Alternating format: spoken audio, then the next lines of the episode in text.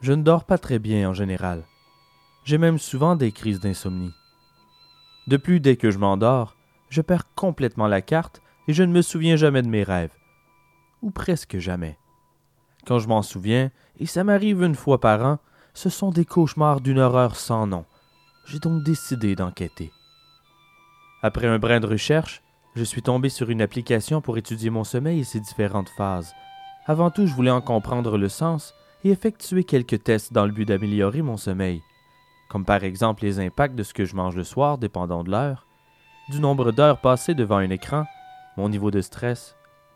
Mais à travers ces options, l'application offrait quelque chose de fort intéressant. L'enregistrement des bruits de mes nuits. À la base, je croyais que j'allais enfin découvrir si je ronfle ou pas. Mais ce que j'ai constaté dans ces enregistrements m'a fait hérisser le poil sur les bras. Non seulement je parle dans mon sommeil, mais ce que je raconte au cours de ces nuits est rempli de violence, de mort et d'horreur. Du sang.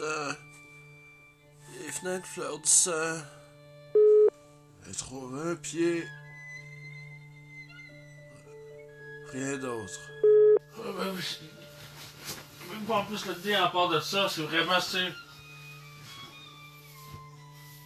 Tu sais, Il y en a qui ça a mal viré, puis voilà. Réveille. Réveille. T'es pas mort. T'es pas mort. Ça, je... Ah, c'est... c'est... Ah, Parle. Mort parle. It's tape. Dans mes rêves, ou plutôt mes cauchemars, il semble évident que je tue, et ça semble étrangement m'amuser. En écoutant ces enregistrements, je ressens une mystérieuse culpabilité, sans même connaître l'identité de mes victimes oniriques. Même si je n'y crois qu'à moitié, j'ai décidé de faire quelques recherches pour tenter d'interpréter ces rêves de meurtre. Selon certains spécialistes, les rêves de meurtre mettent en image le désir de faire disparaître un problème. Ils peuvent donc représenter une problématique qui ne peut se résoudre que par l'annihilation de la personne, plus précisément de ce qu'elle représente ou du lien que nous avons avec elle. Si dans vos rêves vous commettez un meurtre, vous auriez le désir d'éliminer ce qui vous gêne. Si la victime est une personne que vous aimez, c'est qu'elle représente un blocage, une entrave à votre liberté. Si l'on rêve de voir commettre un meurtre auquel on participe, cela voudrait dire que l'on tire profit de la misère des autres. Si on résume simplement, dans nos rêves, le meurtre signifie un désir ou un besoin de grand changement et d'élimination d'un problème. Je ne me sens malheureusement pas plus avancé car j'ignore quel est le problème en question. Je me dis que je dois être patient et attentif, que si je sais appliquer le bon regard sur ce qui me tracasse, je trouverai les réponses à mes questions. Je n'ai pas eu à attendre bien longtemps. La semaine suivante, je fais un terrible cauchemar assez troublant pour qu'il s'imprègne dans ma mémoire.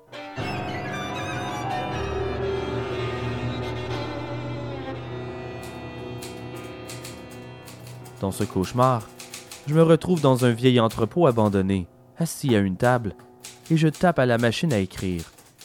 Je ne tape que le mot mort, à répétition, sur des pages entières. Soudain, une porte à quelques mètres devant moi s'ouvre sur des ténèbres. Un bourreau masqué en sort.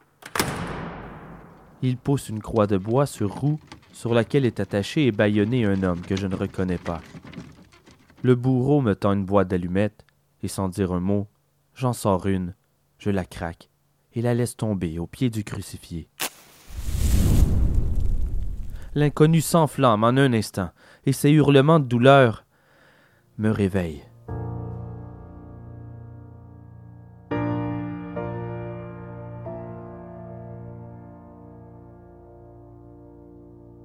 Je me redresse en sursaut dans mon lit en sueur. Sous le choc, mon cœur bat la chamade. Je me suis levé et j'ai effectué de nouvelles recherches pour en trouver le sens. Qu'est-ce que ce cauchemar signifie? L'interprétation la plus commune est que le sacrifice humain dans les rêves représente le surmenage. Et je commence à comprendre. J'attribue mes tourments à Ars Moriendi. Parce que des sacrifices, j'en ai fait beaucoup pour le podcast. Monétaire certes, mais surtout en temps. Dieu que j'ai investi des heures dans le projet. J'ai aussi presque perdu la femme que j'aime pour Ars Moriendi, Et combien de fois m'a-t-on demandé d'arrêter de raconter mes histoires macabres au travail ou avec mon entourage? Je suis convaincu que l'on m'a évité à de nombreuses reprises. Avec le temps, j'ai parfois l'impression que ma vie tourne autour de la mort. Mon esprit est focusé sur Ars Moriendi du matin au soir. Si vous venez me parler sur la rue, par exemple, je vous écouterai bien entendu. Mais soyez assuré qu'une partie de mon attention est absente. Concentré sur mes réflexions quant à la manière de vous raconter telle ou telle histoire morbide, quelle approche prendre pour soulever une question sur la psychologie humaine, ou quel regard serait idéal pour comprendre le sens d'une affaire datant du 18e siècle? À l'aube de cette troisième saison, je me demande si je n'en fais pas trop. Est-ce que mon investissement et mes sacrifices pour atteindre le succès avec le podcast sont en train d'affecter ma santé mentale et physique? À force de m'emmurer dans l'insensibilité et la froideur pour ne pas être trop affecté par les histoires que je recherche, est-ce que je serais en train d'anéantir mon empathie? J'ose espérer que non. Mais il reste que je réalise à quel point ma tête, en constant tumulte, est la raison première de mes insomnies. Je n'ai qu'à penser à cette affaire que je vous raconterai au cours de cette saison, dont les images m'ont habité durant un mois entier. Je me levais le matin avec ces images imprégnées dans mon esprit, et je me couchais le soir avec les mêmes visions cauchemardesques. Il a fallu que je me forge une carapace pour poursuivre le projet, sinon j'ignore dans quel gouffre j'aurais pu me retrouver. Toutefois, est-ce vraiment un sacrifice? Étymologiquement, le terme sacrifice signifie fait de rendre sacré. Un sacrifice désigne en général une offrande que l'on fait à des êtres supérieurs aux hommes, que ce soit des dieux, des divinités, des rois ou des gourous. Le terme trouve donc son origine et son utilisation dans la religion, les croyances. De plus, les offrandes sont habituellement de la nourriture, et bien sûr, qui dit nourriture, dit animaux. Le sacrifice a donc un goût très prononcé de sang, de violence et de douleur. Mais avec ce regard sur la réalité du terme, est-ce vraiment des sacrifices que j'ai dû faire pour Ars Moriendi? D'ailleurs, nos vies ne sont-elles pas qu'une succession de choix? Et qu'est-ce que choisir sinon de renoncer? Il est évident que certains choix ont plus d'impact que d'autres, mais chacune de nos décisions sont importantes. Alors oui, peut-être que pour réussir professionnellement, vous allez mettre de côté pour un moment votre vie sentimentale. Peut-être que pour exceller dans une activité, vous allez devoir mettre de côté une autre. Mais ce ne sont pas des sacrifices, ce sont des choix conscients. Choisir, c'est renoncer. Mais poussons plus loin la réflexion. Chacun évalue la légitimité du sacrifice qu'il fait. Et même si le sacrifice est à la base relié au sacré, notre utilisation moderne va au-delà. Selon la psychologue Jean Rico François, auteur du livre Se sacrifier, à quoi ça sert, publié en 2013, on sacrifie pour une cause ou une idée que l'on juge supérieure. C'est le cas dans la religion ou encore dans la vie d'un parent qui se dévoue et délaisse ses désirs personnels au service d'une cause supérieure, en l'occurrence, assurer la survie de son enfant. Il est là le sens positif du sacrifice. Dans tout sacrifice, il y a toujours la notion de donner quelque chose. Ce qui diffère d'un cas à l'autre, c'est ce qu'on attend en retour. L'acte en soi peut aboutir à de la frustration car il est fait pour rendre l'autre redevable c'est en quelque sorte exiger de l'autre un retour qu'il n'est pas nécessairement prêt à faire, comme si nos sacrifices nécessitent compensation. Se sacrifier pour quelqu'un, par exemple, c'est prendre le risque de recevoir en guise de réponse Mais je ne t'ai rien demandé. Mettre son entourage familial, affectif ou professionnel trop en dette à votre égard n'est ni juste ni généreux. Toutefois, le retour escompté peut aussi consister à être en accord avec soi, ses croyances ou son éthique nous sommes heureux de donner, ne serait-ce que pour le plaisir que l'on peut lire dans le regard de l'autre. Lorsqu'on fait plaisir, ça nous nourrit. Et je pense que c'est là que je me positionne avec Ars Moriendi. Je passe le plus clair de mes journées à travailler sur des histoires qui ont pour but de vous offrir une réflexion, et avec un peu de chance, vous apprendre quelque chose et vous divertir, certes, mais avant tout, dans le but de vous faire peur, vous troubler l'esprit, vous mettre sur vos gardes, vous empêcher de dormir et j'en passe malgré ma vocation un brin machiavélique, vous me noyez de commentaires remplis d'amour et d'appréciation.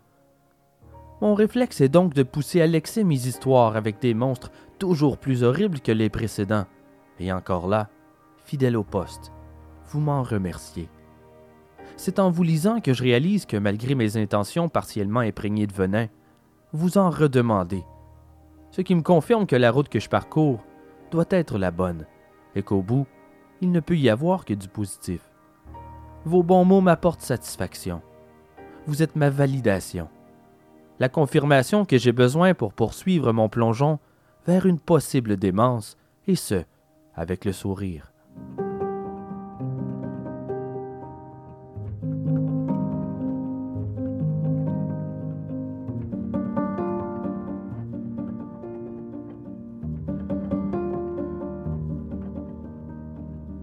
Malgré tout cela, je venais d'ouvrir une porte que je refusais de fermer sans comprendre ce qui se trouvait de l'autre côté. Au-delà de nos sacrifices et nos choix, je me suis questionné sur l'origine des sacrifices humains. Le célèbre chansonnier français Georges Brassens disait Mourir pour des idées. Oui, mais lesquelles? Et je pense que c'est là que devrait débuter la recherche de compréhension de ce morceau d'histoire. Quand le site préhistorique de Fiskerton sur l'île anglaise de Lindisfarne a été fouillé pour la première fois en 1981, les archéologues ont trouvé un morceau de crâne humain dans un amoncellement d'épées, de lances, d'outils et d'autres items qui avaient été déposés là le long de la chaussée. C'était l'arrière du crâne d'un homme qu'on avait fracassé violemment avec une épée, formant un grand trou. On le surnomma Fred le fissuré. Outre une poignée d'ossements, les restes de Fred n'ont jamais été retrouvés. Alors nous manquons de preuves pour bien définir la manière dont il est mort. Selon les spécialistes, le coup d'épée infligé il y a plus de 2500 ans aurait été insuffisant pour le tuer. Est-ce que Fred le fissuré a été un sacrifice humain? Nous n'en serons jamais complètement certains, mais plusieurs preuves circonstancielles semblent pointer dans cette direction. Comme les épées et les outils avaient été jetés à l'eau en sacrifice, il est normal de croire que Fred faisait partie du don. Les preuves de l'existence des sacrifices humains à l'âge du fer, mille ans avant Jésus-Christ, sont plus abondantes au Danemark, en Allemagne et en Hollande. Nous y avons trouvé de nombreux corps étonnamment bien préservés dans des marécages. Certains avaient été pendus, le nœud coulant encore autour du cou, d'autres étranglés, la gorge tranchée ou le crâne matraqué. Tout comme Fred le fissuré, ces restes ont été découverts dans des endroits très spéciaux, où les gens de l'époque faisaient des dons au monde des morts. Il semble clair qu'il ne s'agit pas de simples meurtres criminels, ou même des décès accidentels, mais plutôt des assassinats délibérés et sanctionnés par la société. Plus tard, au milieu du premier siècle, l'historien et sénateur romain Tacite nous raconte que le peuple germanique a exécuté leurs exclus de la société, les lâches, les escrocs et les déshonorés, en les noyant dans les marécages. Comme les marais étaient des lieux d'offrande, il semble très probable que ces gens aient été offerts en sacrifice, même si le mystère persiste. Jules César et d'autres Romains importants étaient consternés par la coutume du sacrifice humain chez les Celtes. Je cite l'écrivain Strabon Il frappait un être humain, dévoué à la mort, dans le dos avec une épée, et la victime devenait divin durant sa lutte vers la mort. Selon Diodorus Siculus, et je cite, Les Gaulois tuent un homme par un coup de couteau dans la région du thorax, et après sa chute, ils lisent l'avenir dans la convulsion de ses membres et le sang qui se déverse. Pourtant, les Romains avaient deux poids, deux mesures. Bien que les sacrifices humains pris fin à Rome un siècle plus tôt, donner des hommes à manger aux fauves et les jeux de gladiateurs étaient des sports de routine, sans oublier les milliers de Celtes conquis en Gaule qui étaient victimes d'atrocités romaines.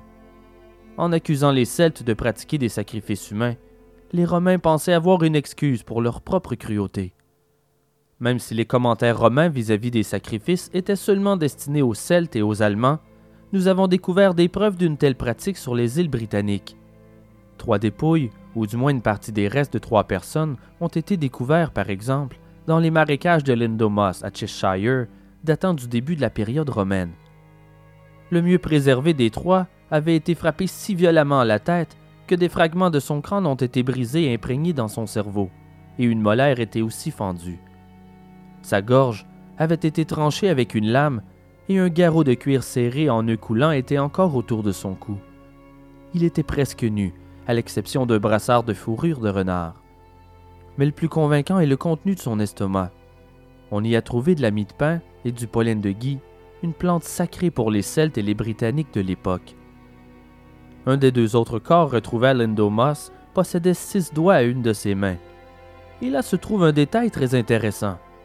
Une grande proportion des corps retrouvés en marécage en Europe du Nord présentent des défauts physiques, tels que des anomalies à la colonne vertébrale, des membres déformés, ce qui nous laisse croire qu'il est fort probable que ces gens aient été sélectionnés pour être sacrifiés parce que, et je cite, ils ont été touchés par les dieux. Donc le sacrifice humain nécessite le don d'une vie, de gré ou forcé, en échange d'une aide spirituelle, surnaturelle, ou pour une plus grande cause. Mais la ligne de démarcation entre l'altruisme et la coercition n'est pas toujours claire, comme en témoigne ce récit des funérailles d'un viking en Russie en l'an 921. Et je cite Nous avons demandé aux esclaves du mort qui d'entre eux voulait mourir avec lui. L'un d'eux s'est porté volontaire pour être brûlé dans le navire du défunt. Durant sa marche vers la mort, les hommes ont commencé à frapper les bâtons sur leurs boucliers pour que l'on ne puisse pas entendre ses cris et ainsi éviter d'effrayer les autres esclaves pour qu'ils ne cherchent pas à s'enfuir pour échapper à la mort aux côtés de leur maître. Un poignard a été plongé entre les côtes de l'esclave à plusieurs reprises, et des hommes l'ont étranglée avec une corde jusqu'à ce qu'elle soit morte. Les flammes se sont déchaînées jusqu'à engloutir le bûcher et le navire.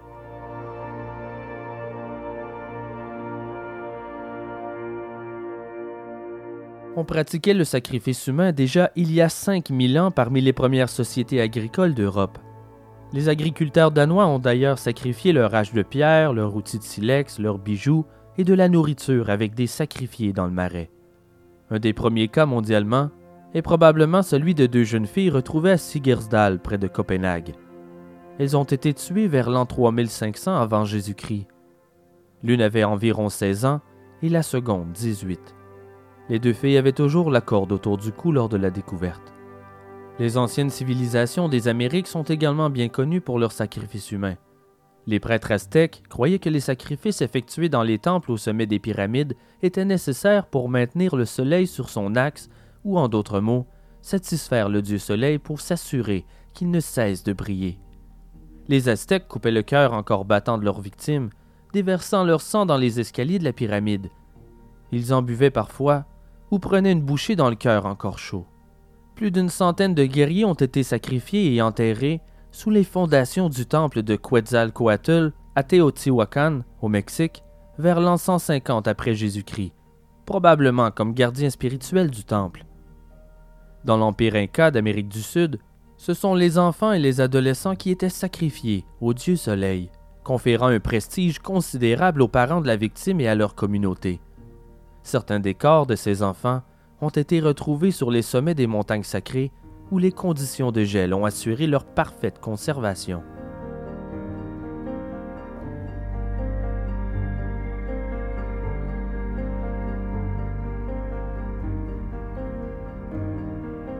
Il existe des preuves que les sacrifices humains se poursuivent encore aujourd'hui dans certaines régions isolées du monde.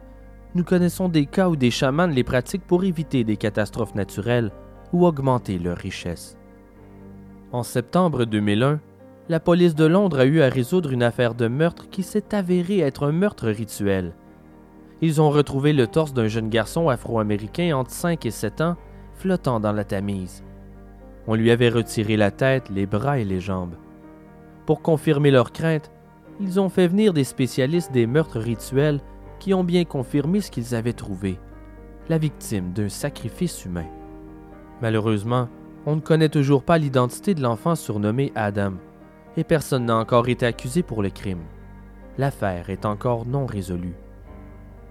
Mais n'oublions pas que les sacrifices humains ne sont pas que des actes rituels destinés à apaiser les dieux ou pour attirer chance et prospérité. Ça couvre toutes les situations où une vie humaine est offerte pour une plus grande cause. Les croyances religieuses ne sont pas une exigence. Certains grévistes de la faim sont prêts à mourir pour leur nationalisme tandis que des pilotes kamikazes se sont sacrifiés pour leur empereur durant la Deuxième Guerre mondiale. Pensons aux kamikazes de la Palestine, les terroristes du 11 septembre 2001, et j'en passe. Et comment passer à côté de l'une des principales religions, le christianisme, qui est bâti sur l'image d'un homme-dieu sacrifié censé être mort sur la croix pour sauver l'humanité? Qu'on le veuille ou non, le sacrifice humain fait partie de notre histoire, et ce depuis plus de 5000 ans, et dans sa forme altruiste, c'est l'une des nombreuses caractéristiques qui nous distinguent des animaux. Ce qui relie tous ces sacrifices ensemble, selon moi, est la quête du succès, de la prospérité, du bonheur. N'est-ce pas l'ambition ultime de nos vies? Nous poursuivrons cette quête du bonheur jusqu'au jour de notre mort, et même si nous arrivons parfois à lui mettre la main au collet, le bonheur est un poisson visqueux et vigoureux qui nous glisse entre les doigts à la moindre occasion. Parfois, cette quête du bonheur peut nous mener dans les régions sombres de l'esprit, repousser la morale et engendrer des actes inhumains. Seriez-vous prêt à sacrifier un proche pour atteindre enfin l'inatteignable félicité? Je suis Simon Predge et vous écoutez Ars Moriendi.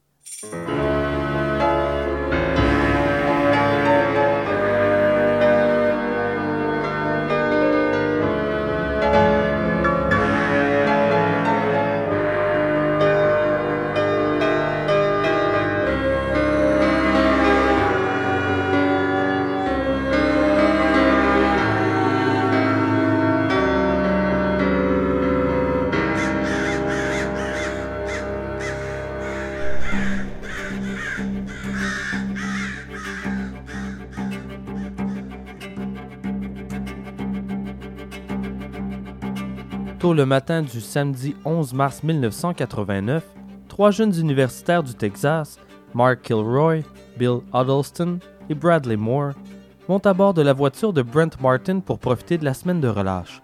Ils sont excités à l'idée de fêter, boire et se pavaner sur la plage pour rencontrer des filles. Leur destination L'île South Padre, une station balnéaire texane sur la côte du golfe du Mexique. Tous très sportifs, ils sont de jeunes garçons américains sans histoire. Ils ont tous entre 20 et 22 ans. Le lendemain, les jeunes décident de faire un court séjour à Brownsville, puis de traverser le Rio Grande pour se rendre à Matamoros. Cette petite ville frontalière en plein essor est une destination prisée par les jeunes étudiants texans en vacances. Une grande partie de l'économie locale est basée sur les maquiladoras. En d'autres mots, des usines de fabrication, d'assemblage et de transformation de divers produits bas de gamme destinés à l'exportation. Ce n'est toutefois pas ce qui attire les fêtards dans la région. Ce qui les intéresse, c'est la rue Alvaro Obregón. On y trouve une pléthore de bars et de discothèques où l'on peut boire de la Corona bien froide accompagnée d'un quartier de lime pour seulement 1 dollar. Et comme l'âge légal pour boire au Mexique est de 18 ans, contrairement à 21 pour les États-Unis, cela fait de Matamoros une destination de choix pour les jeunes. Sur le chemin, la bande s'arrête dans un restaurant pour se gaver d'hamburgers quand un groupe d'étudiantes du Kansas les aborde. Salut les gars! Savez-vous comment on se rend à Matamoros? Oui, c'est justement là que nous allons. Venez avec nous. Ils franchissent la frontière ensemble et arrivent en quelques minutes sur la rue Obregon. Premier arrêt, le club Sgt. Pepper. La file ici n'est pas trop longue. On y va? Ça a l'air bien. Une fois rentrés, ils boivent et dansent jusqu'à 2h30 du matin avant de retourner à l'hôtel. La nuit suivante, ils remettent ça. Après une grande partie organisée par la fraternité au Kilroy Lodge, la bande décide de retourner fêter à Matamoros. Cette fois, cependant, ils stationnent la voiture du côté américain de la frontière et traversent le pont à pied. Ils arrêtent de bar au bar El Sombrero, où ils boivent quelques verres, avant de se déplacer quelques pâtés de maison plus loin dans un club récemment rebaptisé le Hard Rock, pour attirer les jeunes Américains. Ils y font la fête jusqu'aux petites heures du matin. Puis, les quatre garçons aboîtent le pas en direction du pont pour retourner à Brownsville. Ils sont échaudés et encore plus surexcités en échangeant les anecdotes de la soirée. À peine à 60 mètres de la frontière, Huddleston se soulage derrière un arbre dans un parc situé à l'extrémité de la rue Obregon. En s'éloignant, il remarque un Mexicain qui s'approche de la bande pour s'adresser à Kilroy. Tu me dis quelque chose, est-ce qu'on se connaît? Ah, ce Kilroy. Il ne cesse de le surprendre. C'est à croire qu'il connaît tout le monde. Il n'en fait pas tout un cas, c'est toujours comme ça lorsqu'ils sortent. Puis Huddleston fait sa petite affaire pendant que ses amis poursuivent leur chemin. Lorsqu'il rejoint Moore et Martin, il constate que Kilroy n'est plus avec eux. Mark n'est pas avec vous? Ben oui, il est. euh, Ah. Ben, il il était là il y a un instant. Bon, je vais voir s'il le retrouve. Je vous rejoins à la voiture. Il fait marche arrière pendant un moment, mais aucune trace de son ami. Il revient et traverse la frontière, espérant le retrouver à la voiture. Il n'y a que Moore et Martin. Il patiente ainsi plusieurs heures. Avant de décider de quitter, et de retourner à l'hôtel. Tu le connais. Il est probablement retourné à l'hôtel avec quelqu'un d'autre. Faut pas s'en faire. C'est le lendemain matin, en constatant qu'il n'était toujours pas là, qu'ils se disent que quelque chose cloche. Les garçons avisent les autorités qui signalent sa disparition. À ce stade, c'est une enquête de routine. Les cas des jeunes disparus sont nombreux à Matamoros, mais ils sont généralement retrouvés le lendemain, accablés d'une gueule de bois et aucun souvenir de la nuit précédente. Mais au rythme des jours qui passent, il devient vite évident que le cas de Mark Kilroy est bien différent. Les autorités des deux côtés du Rio Grande soupçonnent un acte criminel. Toutefois, la police n'a aucune piste. On informe le consul américain de Matamoros, Donald Wells, et une description du garçon est diffusée dans les journaux, les hôpitaux et les prisons. Rien. Personne ne l'a vu. Deux jours plus tard, les enquêteurs tentent le tout pour le tout. Ils font appel à un hypnotiseur dans l'espoir d'obtenir des indices. Sous hypnose, Moore affirme que la dernière fois qu'il a vu Kilroy, il était en train de parler avec un jeune hispanique, avec une cicatrice de coupure au visage. Pendant ce temps, les parents de Mark, James et Ellen Kilroy, se rendent à Brownsville pour aider dans les recherches. Pendant plusieurs semaines, ils mènent une campagne déterminée pour localiser leur fils. Ils distribuent plus de 20 000 prospectus dans toute la vallée du Rio Grande, offrant une récompense de 15 000 dollars pour toute information sur sa position. Les Kilroy rencontrent même des personnes très haut placées au Texas pour implorer leur aide, notamment le procureur général Jim Mattox, le gouverneur William Clements et le sénateur Lloyd Benston. Le dimanche 26 mars 1989, l'affaire Mark Kilroy est le sujet principal de l'émission America's Most Wanted. L'émission génère une avalanche de lettres et d'appels téléphoniques, mais malheureusement, ils ne reçoivent aucune information utile. Puis quelques jours plus tard, les Kilroy rentrent chez eux à Santa Fe, mais jurent de ne pas baisser les bras. Il est difficile pour eux de quitter sans leur fils, même si la police leur promet de ne pas diminuer l'intensité des recherches.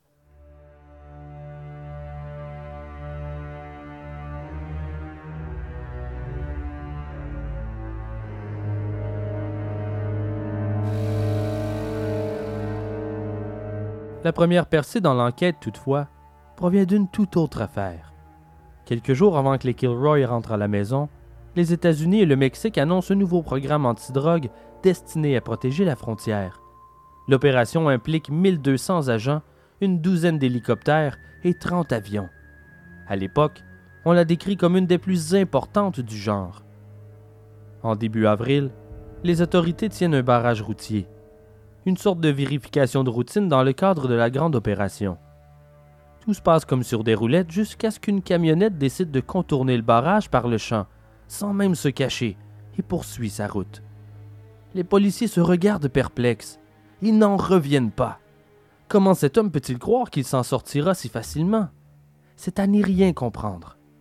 Un d'eux a reconnu le conducteur, et aussitôt, deux policiers en civil sortent de leur torpeur et montent au volant de leur voiture de police banalisée pour le suivre discrètement et tenter de découvrir où il va. Ce qu'ils vont trouver au bout de cette route, toutefois, dépasse les pires horreurs qu'ils ont pu voir jusqu'à présent, bien au-delà des violences auxquelles sont habituées les autorités mexicaines.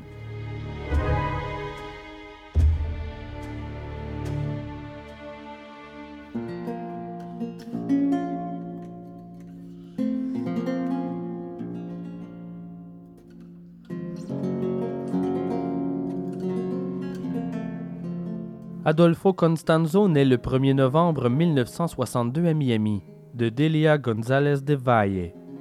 Elle est une jeune immigrée cubaine d'à peine 15 ans. Adolfo n'a même pas un an lorsqu'elle divorce et retourne vivre chez ses parents à Puerto Rico. Quelques mois plus tard, elle se remarie avec un homme d'affaires portoricain.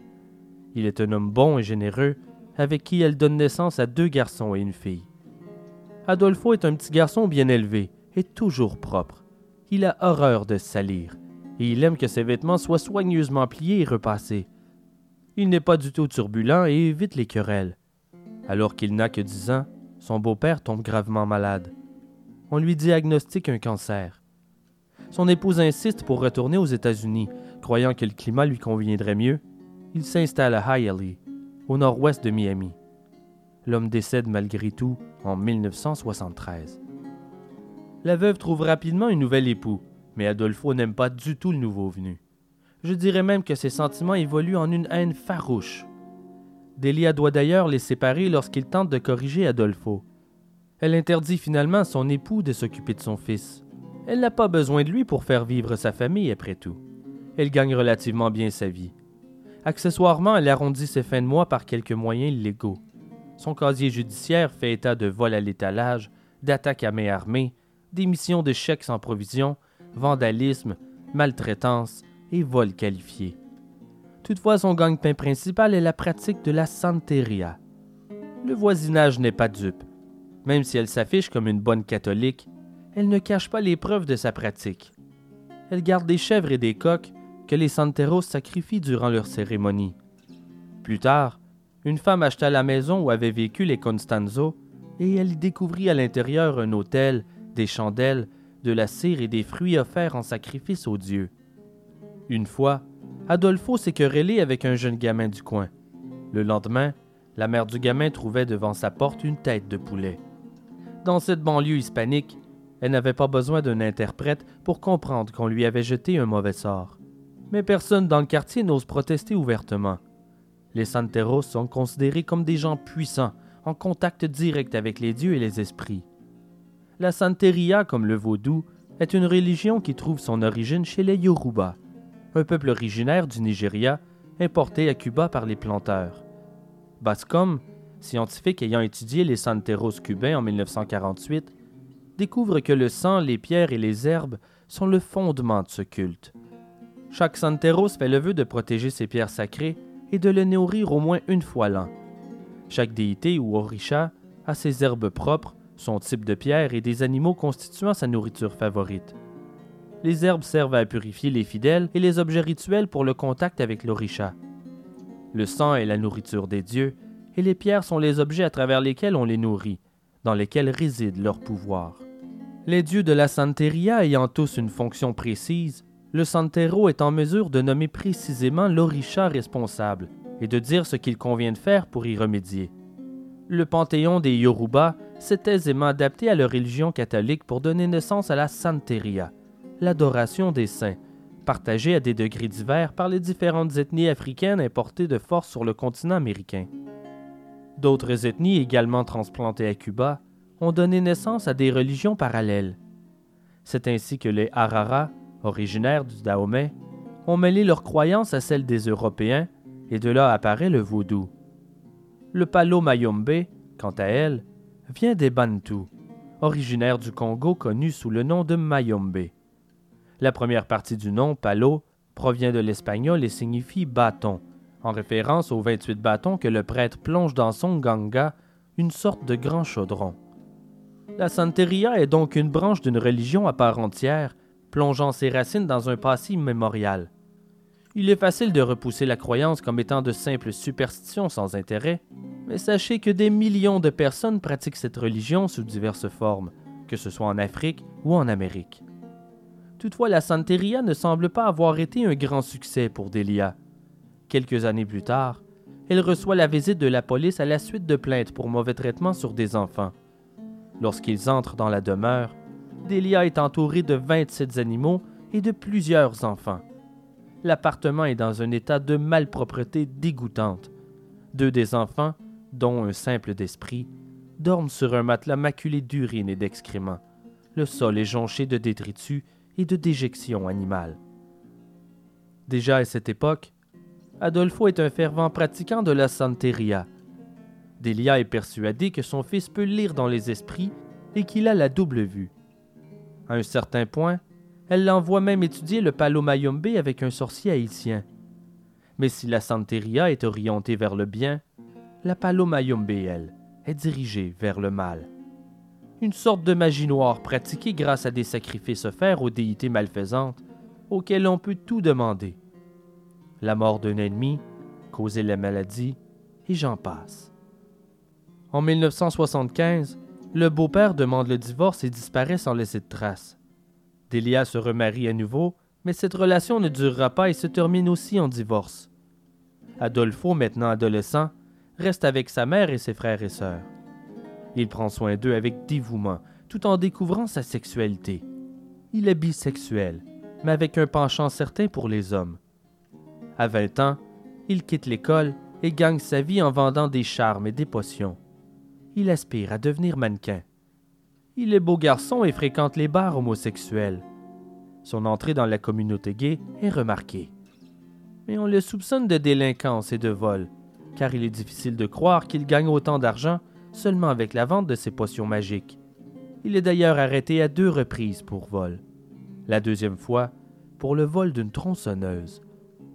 Puis son nom commence à sortir de plus en plus fréquemment dans différentes affaires de drogue. Comme les taux se resserrent sur lui, il croit plus prudent de changer d'air et déménage au Mexique en 1984, selon ses dires, pour lancer sa carrière de mannequin.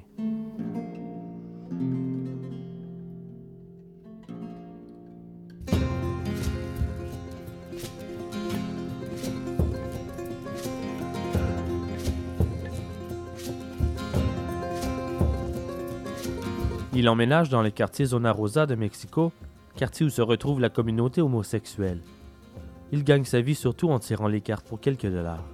C'est ainsi qu'il rencontre celui qui devient vite son amant régulier, Martin Quintana.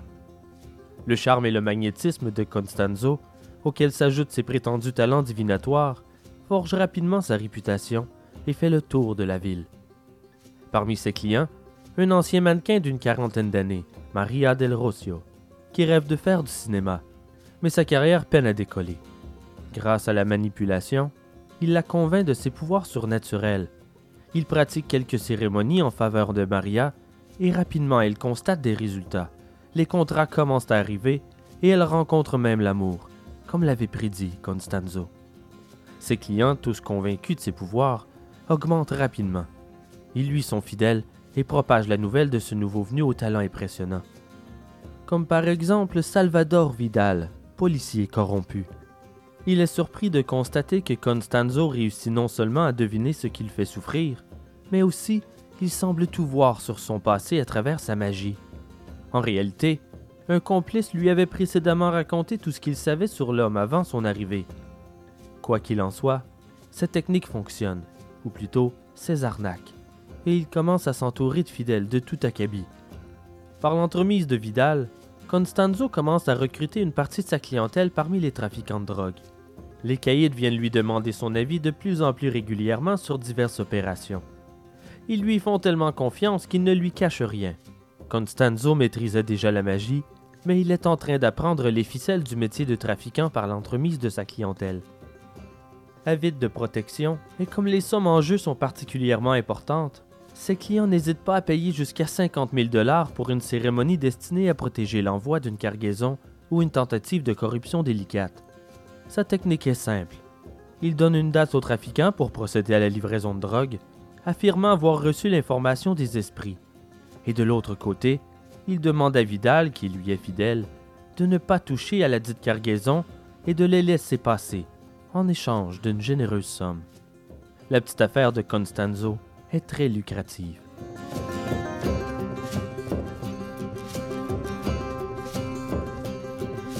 Mais bien sûr, tous ne sont pas satisfaits de ses services et ses prédictions, et certains sont plus vocaux que d'autres. Mais Constanzo refuse de plier sous les menaces. Les premiers à souffrir de sa colère sont les Calzada. Cette famille de trafiquants lui a été présentée par Vidal, et il fait office de conseiller occulte auprès du clan. Il s'appuie sur l'aide du policier pour décider du meilleur jour et du meilleur endroit pour faire transiter leur cargaison de drogue. Au départ, il aide Calzada à développer son commerce. Mais Constanzo ne se contente bientôt plus de quelques milliers de dollars qu'il reçoit après chaque consultation. Il exige la moitié des profits. Calzada lui rit au nez malgré les menaces, mais le sorcier ne digère pas l'affront. Le lendemain, il contacte Calzada pour lui offrir ses excuses, prétendant qu'un autre sorcier lui avait jeté un sort, ce qui expliquait son comportement. Il affirme que pour s'en débarrasser, ils doivent procéder illico à une cérémonie de purification. Le soir venu, Calzada réunit chez lui sa famille, sa secrétaire et son garde du corps. Alors que la cérémonie est entamée, deux hommes armés de mitraillettes entrent et maîtrisent le garde du corps avant d'éliminer tout le monde. Ces hommes de main étaient Martin Quintana et Salvador Vidal. En moins d'une semaine, la rivière Zumpango recrache les cadavres de sept membres du clan. Ils ont été mutilés. Leurs doigts et leurs orteils ont été coupés, leur sexe et leur cœur ont été arrachés. Et deux des corps n'avaient plus de cervelle. Les morceaux manquants ont tous fini dans le Nganga de Constanzo. C'est un carnage, et ce ne sera pas le dernier.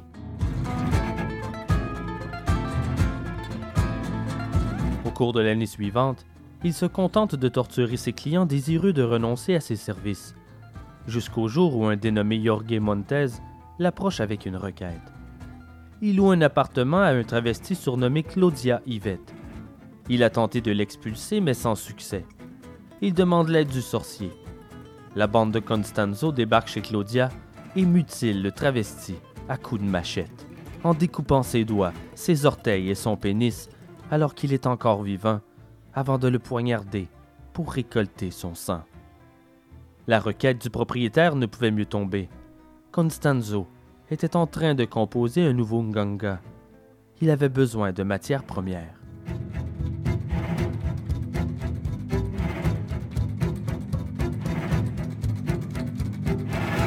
Mais que retrouve-t-on dans ce fameux chaudron de sorcière servant à capturer les esprits et de les contrôler?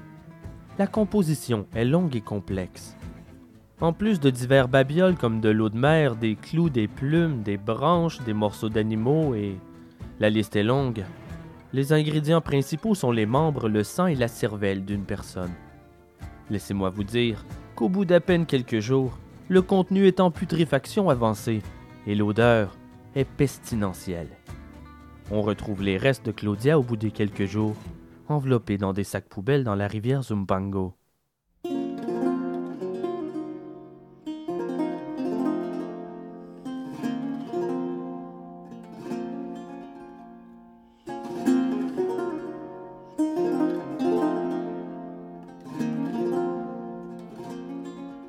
À cette époque, le clan Hernandez, une bande de trafiquants de drogue mexicains, en arrache.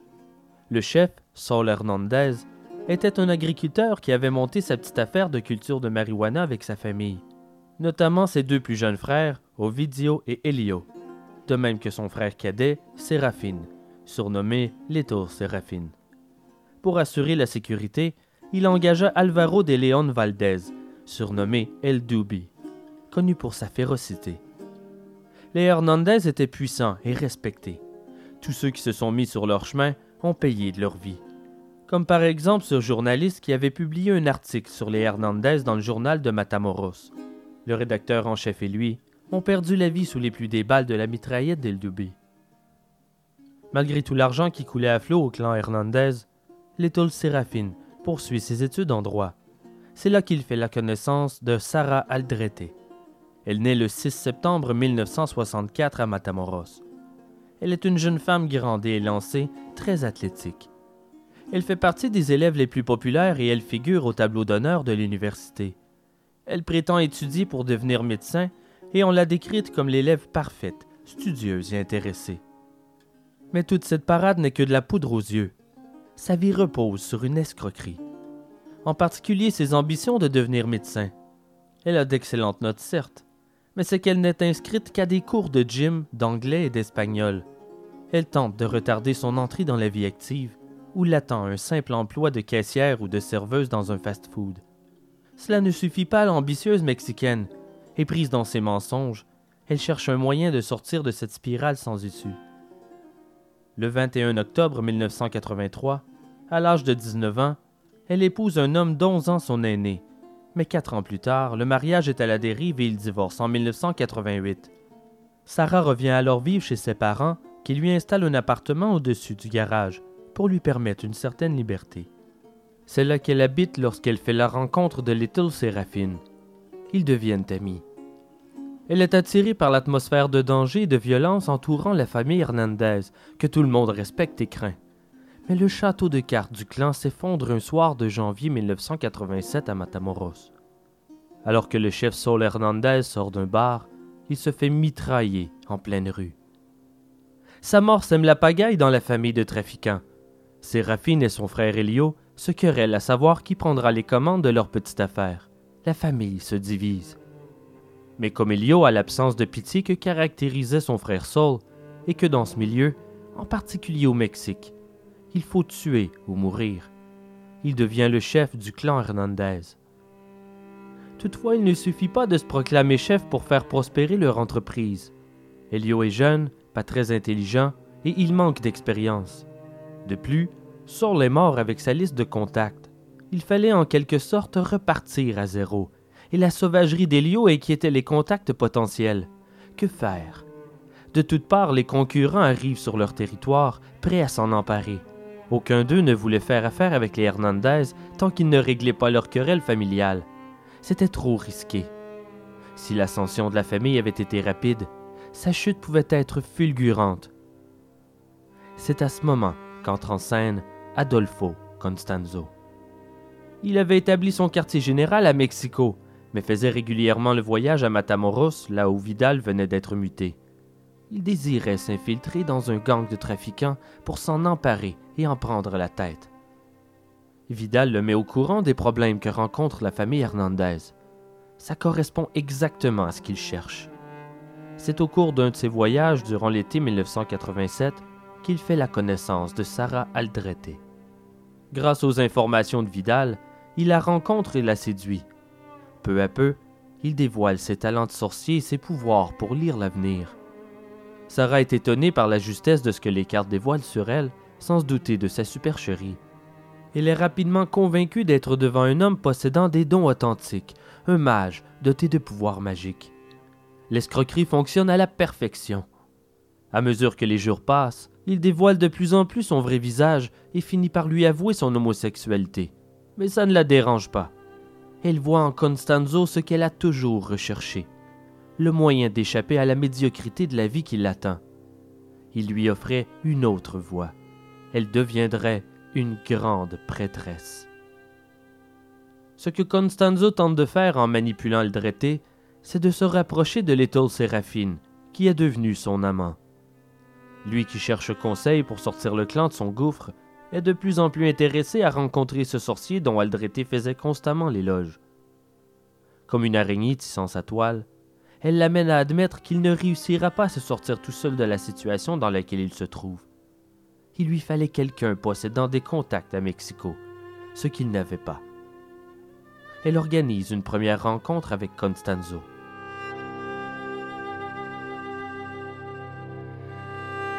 Comme tout le monde sait qu'il est dans le trafic de la marijuana, l'étoile Séraphine n'a pas grand-chose à cacher, et il accorde à Constanzo une confiance totale. Il lui raconte les problèmes qu'il rencontre, des affrontements entre clans rivaux autour et au sein de la famille, il évoque les tensions entre ses frères et lui. Il lui demande conseil.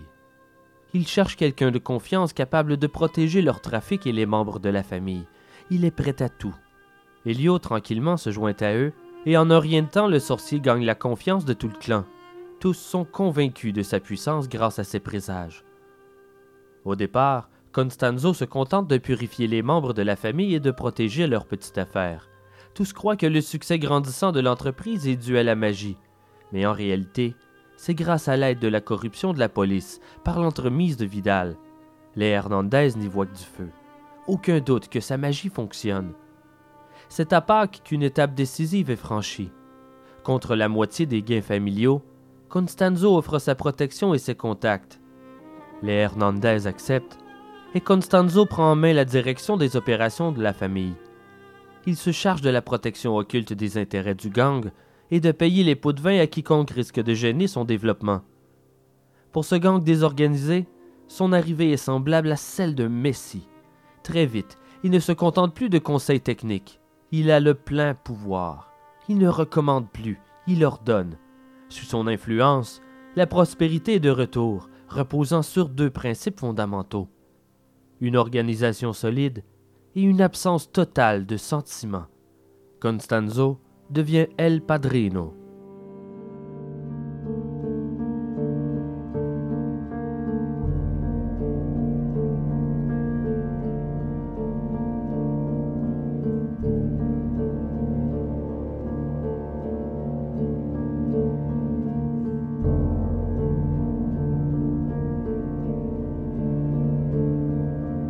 Il annonce à Elio et Aldrete qu'il va les initier à la Palomayombe.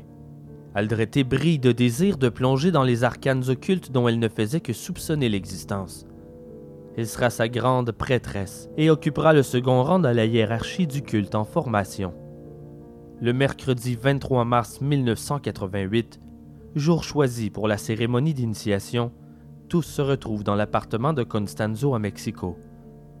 Plusieurs inconnus débarquent à l'appartement durant le souper, et à chaque nouvel arrivant, ils les emmènent dans une pièce adjacente, une salle juste là, interdite à Aldrete, fermée à clé. Une pièce que Constanzo appelle la salle des morts. Après le repas, il demande à la jeune femme de retirer ses vêtements et d'enfiler un pantalon et une tunique blanche posée pour elle sur le lit, sans rien en dessous. Par la suite, il lui bande les yeux et la guide vers la salle des morts. En franchissant la porte interdite, elle suffoque dans la fumée de cigare qui remplit la pièce. Les inconnus l'aspergent alors de rhum pour la purifier. Mais à travers ces odeurs de terre, une autre odeur plus lourde, répugnante, l'odeur de la mort, en provenance d'une ganga.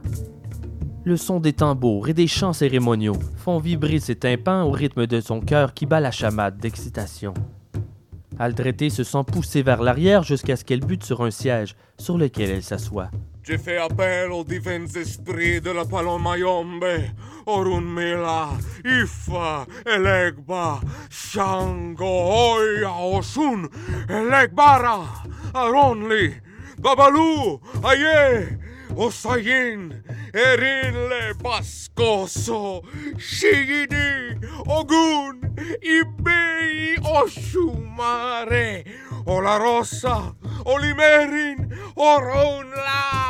On lui ouvre la bouche et on la force à avaler du rhum. Elle s'étouffe avec toute cette fumée de cigare et l'alcool de mauvaise qualité qu'on lui fait boire. Mais elle ne chigne pas. On lui vide presque la moitié d'une bouteille dans la gorge. Constanzo se met à psalmodier des incantations en langue bantou. Plusieurs voix qu'elle ne reconnaît pas se joignent à lui. Aldrete sent la peur prendre le dessus et sa respiration s'accélère.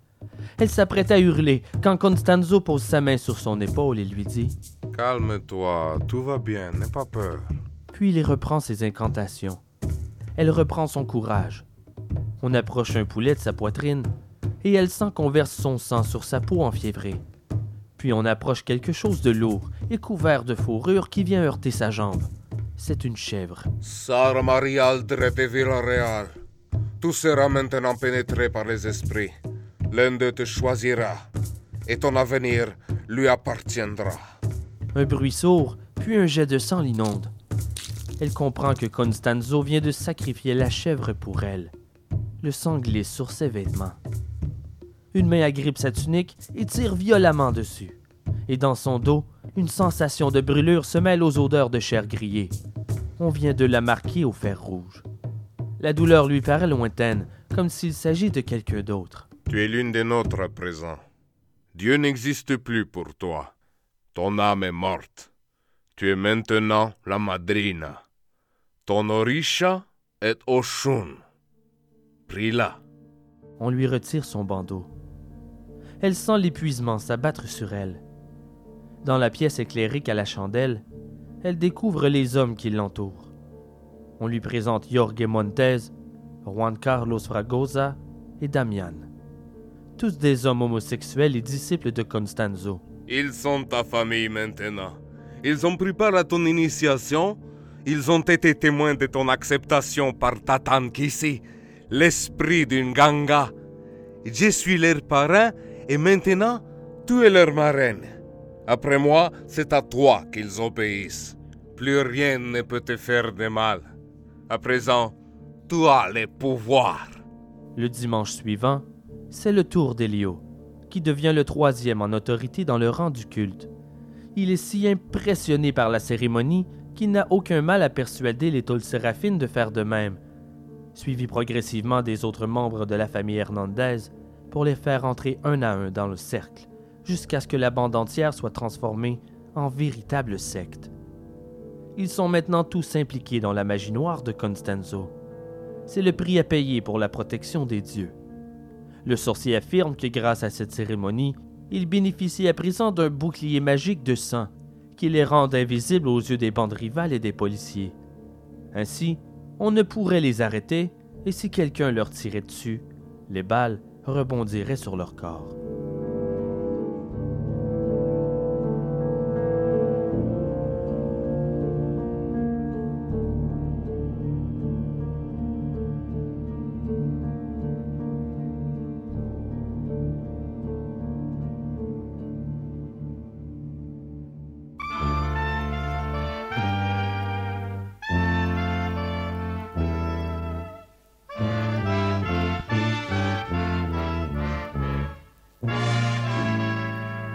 C'est maintenant l'heure de la chronique nécrologique, ce bref moment de dernier hommage qui nous fait réaliser notre fragilité et ô combien nombreuses sont les manières de quitter ce monde.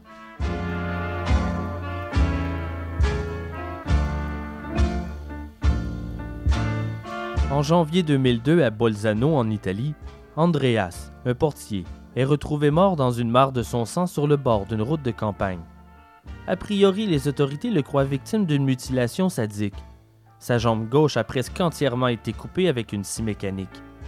Avant de mourir, il a contacté le service d'urgence, mais l'opératrice au bout du fil n'a entendu qu'un râle d'agonie. Mais lorsque la police arrive sur les lieux, il est déjà trop tard. D'abondants saignements avaient drainé son corps. Mais la cause n'était pas ce que l'on avait d'abord cru. Andreas avait comploté avec son cousin pour une arnaque d'assurance. Son complice de 29 ans a tout confessé. Andreas l'avait convaincu de lui couper une jambe à la scie mécanique afin de récolter près d'un million de dollars de nombreuses polices d'assurance. Il visait l'invalidité permanente. Le cousin à la jambe sous le genou et coupa une artère principale. Devant l'effusion impossible à stopper, le cousin a paniqué et s'est enfui. La scie mécanique a été retrouvée dans une rivière à l'extérieur de la ville. Le cousin fut accusé d'homicide involontaire. Andreas avait 23 ans. On dirait bien que son plan qu'il croyait si rusé lui a fait une belle jambe.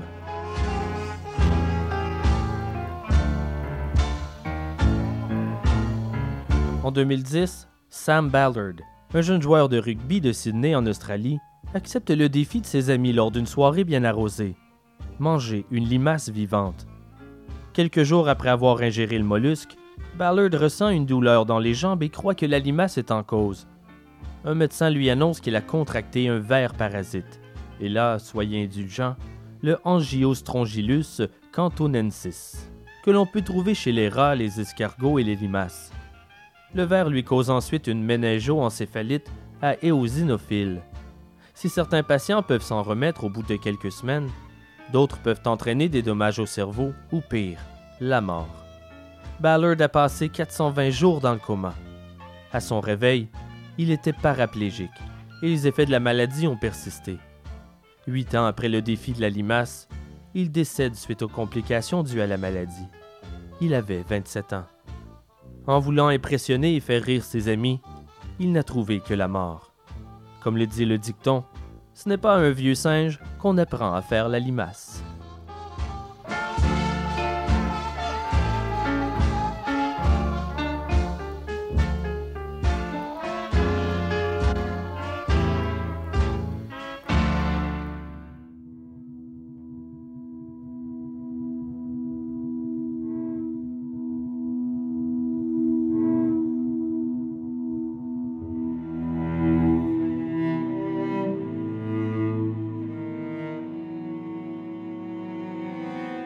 Les premières opérations dirigées par Constanzo ne se passent pas comme prévu, et plusieurs livraisons de cocaïne sont saisies par les autorités américaines. Mettant ses premiers échecs sur le compte d'un manque de foi de ses acolytes, il en profite pour renforcer l'aspect magique de leur relation. Après plusieurs sacrifices d'animaux pour s'attirer les bonnes grâces des dieux, poulets, tortues, chèvres, il déclare que ça ne suffit pas. Le pouvoir l'enivre, il en veut plus. Il veut dominer totalement ces hommes. Lorsqu'une livraison tourne mal et qu'elle se solde par l'enlèvement de Vidio et de son fils âgé de deux ans, Constanzo décide qu'il est temps de sacrifier un être humain. Le moment est particulièrement bien choisi pour cette escalade de l'horreur. Les Hernandez sont anéantis par la disparition de leurs proches. ils sont prêts à accepter n'importe quoi pour les retrouver. La première victime de la secte est un jeune autostoppeur de 25 ans, dont le seul tort est de s'être retrouvé au mauvais endroit, au mauvais moment. Après avoir longuement torturé sa victime, Constanzo fait sortir tout le monde. Pendant qu'ils attendent à l'extérieur, il viole le garçon sous prétexte de magie noire. Au retour des hommes, Quintana tient fermement la victime pendant que le sorcier lui tranche la gorge en récoltant son sang dans le nganga, où sont des chants des membres et des tambours fracassants. Il lui ouvre le crâne et déverse sa cervelle dans le chaudron. Deux jours plus tard, les deux prisonniers sont relâchés. Même si le trafiquant n'avait jamais réellement eu le désir de les tuer, les Hernandez croient dur comme fer que leur libération est le résultat incontestable de la magie du padrino.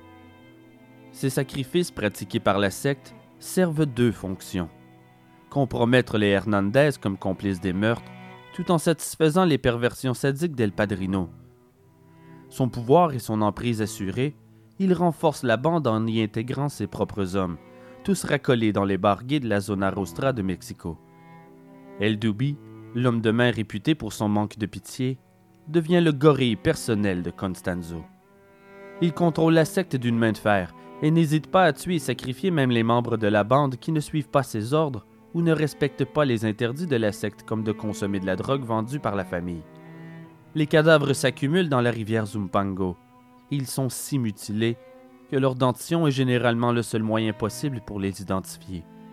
La violence de Constanzo est barbare et sauvage. Avec ses rivaux, il fait preuve d'une incroyable cruauté. Avec lui, aucune alliance n'a de valeur. Pourquoi payer quelque chose que l'on peut obtenir gratuitement? Il peut monter une affaire avec un ami et le faire égorger la semaine suivante. Il vole et tue à chaque opportunité. Il fait deux types de victimes. Celles qui meurent lorsque Constanzo croyait pouvoir s'enrichir et les sacrifiés d'une ganga dans la cabane du ranch de Santa Elena. Celles-ci sont torturées, mutilées, violées. On en ébouillante certains.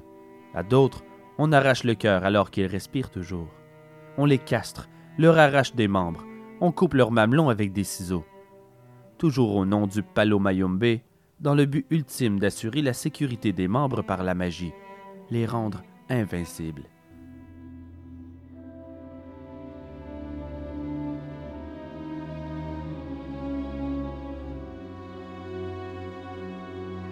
Le 25 février 1989, les disciples du culte capturent en pleine rue un jeune homme soupçonné de renseigner la police. Constanzo veut le sacrifier. Mais rien ne se passe comme prévu. Le jeune homme se débat avec force, il hurle et à un moment, il profite de l'arrêt de la voiture pour s'enfuir. Elio, enragé, lui vide son chargeur dans le corps. Il rembarque le cadavre et poursuivent leur route jusqu'au ranch. Constanzo, qui attend dans la grange, est furieux. Il est hors de question de reporter la cérémonie. Allez capturer la première personne que vous trouverez. Maintenant. Deux hommes sautent dans un camion et se lancent sur les chemins de terre sillonnant les plantations de maïs. Ils n'ont pas à aller bien loin. Le jeune José Luis Garcia de Luna, 14 ans, est en train de nourrir les vaches d'un voisin.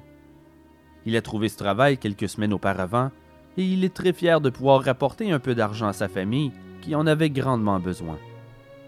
Les deux hommes arrêtent à sa hauteur, lui jettent un sac sur la tête et le poussent dans le camion. Ils repartent aussitôt vers le ranch où le chaudron attend. Sur place, Elio ne prend pas le temps d'enlever le sac de sur la tête de la jeune victime. C'est la première fois qu'il doit procéder à un sacrifice lui-même. C'est un grand honneur et il tient à prouver qu'il est à la hauteur. Il fait agenouiller le garçon devant le ganga, lui penche la tête et sans attendre, il abat la machette. Dans son excitation, il vise mal et au lieu de lui fracasser le crâne, il décapite le gamin. La tête roule sur le sol et Constanzo attrape le sac. C'est lorsque le corps s'effondre au sol qu'Elio reconnaît la chemise du gamin. Il vient de tuer son propre cousin.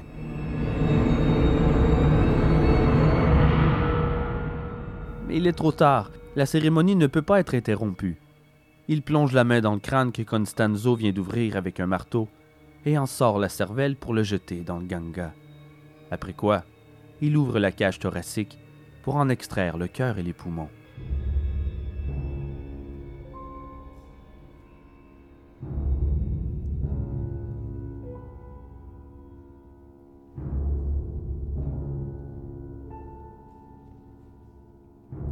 Pendant ce temps, Sarah Aldrete mène la grande vie. Elle qui, quelques mois plus tôt, n'avait aucun avenir, est devenue la seconde d'une organisation criminelle qui sème la terreur et amasse les dollars. Elle a le pouvoir de vie ou de mort sur n'importe qui. Et pourtant, pour éviter d'attirer l'attention, elle continue d'aller à l'université. Et on ne se doute de rien. Jusqu'à présent, Constanzo sacrifiait des Mexicains choisis au hasard, poussant toujours plus loin ses orgies sanglantes. Un jour, il informe ses hommes que les sacrifices de Mexicains protégeaient contre les Mexicains seulement, mais que pour se protéger des Américains, il fallait sacrifier un Américain. Il y pense depuis déjà un bon moment, et en date du 13 mars 1989, il décide de passer à l'action. Ramenez-moi un gringo. Un jeune, en santé, avec des cheveux blonds. À cette époque, la tension est grande entre les États-Unis et le Mexique. Il fallait sévir contre les trafiquants de drogue traversant la frontière américaine, mais le Mexique traînait de la patte et tardait à agir. C'est ainsi qu'une lutte contre le trafic de drogue est renforcée dans toute la région mexicaine, mêlant l'armée et les fédéraux avec l'aide de la DEA. Le 1er avril 1989, cette agitation finit par payer contre toute espérance. La route nationale menant de Matamoros à Reynosa est barrée. Chaque voiture est inspectée par les autorités. Comme ils sont lourdement armés et qu'ils ont la réputation de tirer avant de poser des questions, tout le monde s'arrête, tout en retenant sa respiration durant la fouille. Mais quelle ne fut pas leur surprise lorsqu'ils voient arriver un camion qui ne ralentit pas. Au dernier moment, le véhicule quitte la route pour s'engager dans les champs adjacents. La police, mitraillette en main, regarde la scène, confus. Le conducteur ne leur accorde même pas un regard. Il contourne simplement le barrage en passant à moins de 10 mètres des policiers, avant de regagner la route une fois le barrage franchi. La scène est stupéfiante. Toutefois, l'un des policiers eut le temps de reconnaître le chauffeur. C'était Little Séraphine. Quelques inspecteurs sautent alors dans une voiture banalisée et se mettent à sa poursuite, en gardant une certaine distance pour voir où il va. Séraphine se rend tranquillement au ranch Santa Elena. Les enquêteurs décident de cacher la voiture un peu plus loin et de le surveiller. Ils ignorent à qui est le ranch, mais ils comptent bien le découvrir. Au bout d'un moment, Séraphine ressort du chemin de terre et reprend la route. Ils le laissent partir. Ils savent où le retrouver. La voiture banalisée s'engage sur la route où la poussière soulevée par le camion n'a pas eu le temps de retomber. 500 mètres plus loin, ils trouvent les baraquements et un entrepôt. Ils se stationnent, sortent de la voiture et aperçoivent un vieillard assis à proximité. Ils font les innocents et le questionnent sur leur position, affirmant être de simples touristes perdus. Le vieillard n'est que le gardien, et il ignore qui en est le propriétaire. Les enquêteurs reprennent la route et ordonnent que le ranch soit placé sous surveillance. Mais le gardien n'est pas dupe. Il en sait peu sur les actes illicites du ranch, mais ces deux inconnus et leurs questions indiscrètes ne pouvaient signifier qu'une chose. La police s'intéresse au ranch. Sitôt les inspecteurs partis, il prévient l'homme qui le paie, un dénommé Chavez, qui à son tour avertit Constanzo. Il est furieux.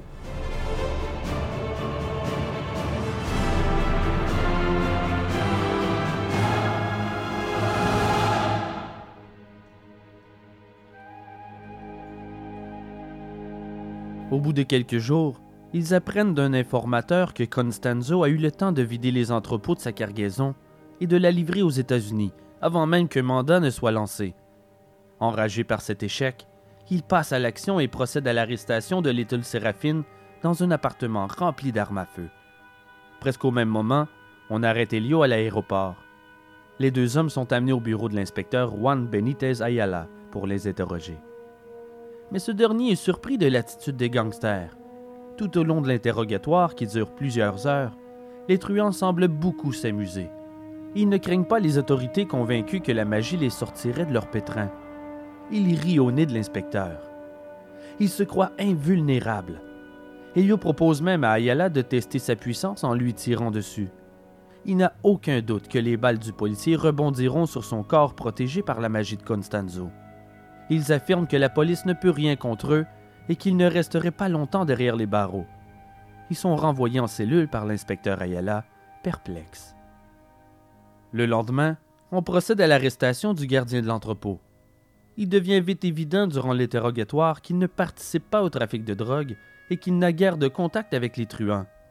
Mais tentant d'obtenir plus d'informations, on lui montre toute une série de photos pour voir s'il reconnaît quelqu'un. Et c'est le cas. Une photo que l'on a systématiquement montrée à tout le monde au cours des derniers mois. Une personne recherchée activement et pour lequel l'enquête n'a trouvé aucune piste. Le vieillard affirme reconnaître le jeune Américain Mark Kilroy, l'étudiant disparu des rues de Matamoros. Il l'a vu sur le ranch, et même c'est lui qui a dû le nourrir, alors qu'il était attaché et menotté dans la grange du ranch Santa Elena.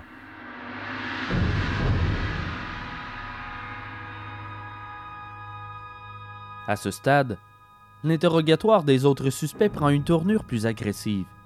On passe à la méthode forte. Elio et Séraphine commencent à se poser des questions. Comment ont-ils découvert qu'ils sont responsables de la capture de l'Américain? Pourquoi la magie de Constanzo ne les protège pas? La police les rue de coups de poing pour leur faire admettre leur culpabilité. Une technique qui a fait ses preuves au Mexique.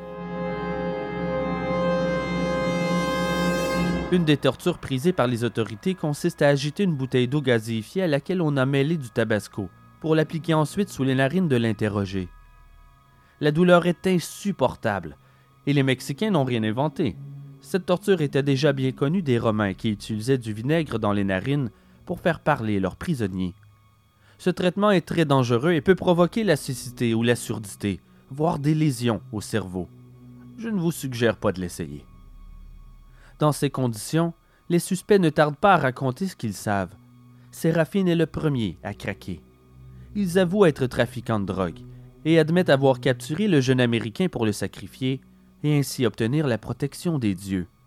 La description de la mise à mort de Mark Kilroy au cours d'une cérémonie où il fut battu, torturé, sodomisé, avant que Constanzo lui fracasse le crâne d'un coup de machette, soulève le cœur des policiers en procédant à une banale opération de lutte contre les trafiquants de drogue avec le barrage routier, l'inspecteur Juan Benitez Ayala vient de résoudre une affaire qui mettait en péril les relations internationales du Mexique avec les États-Unis, en dévoilant au passage l'existence d'une secte pratiquant le sacrifice humain. Les mandats d'arrêt sont aussitôt lancés.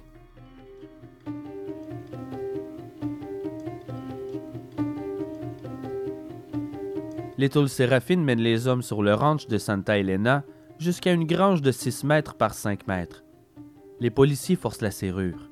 À l'intérieur règne une puanteur abominable. Il y a un hôtel grossier fait de blocs de ciment disposés en arc. Il est entouré de cierges. Le sol est rempli de mégots de cigares. La police mexicaine n'a pas besoin d'un cours d'occultisme pour savoir de quoi il s'agit. Des taches de sang constellent les murs et l'hôtel il y a là des bols remplis de diverses concoctions.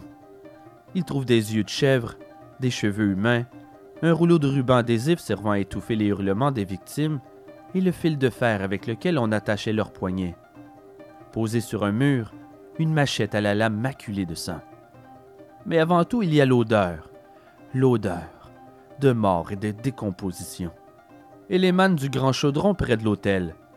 Refusant d'y toucher, la police ordonne à Séraphine de le sortir à l'extérieur. Il laisse la porte ouverte pour tenter d'aérer, mais sans succès. Retenant leur répulsion, les policiers inspectent son contenu.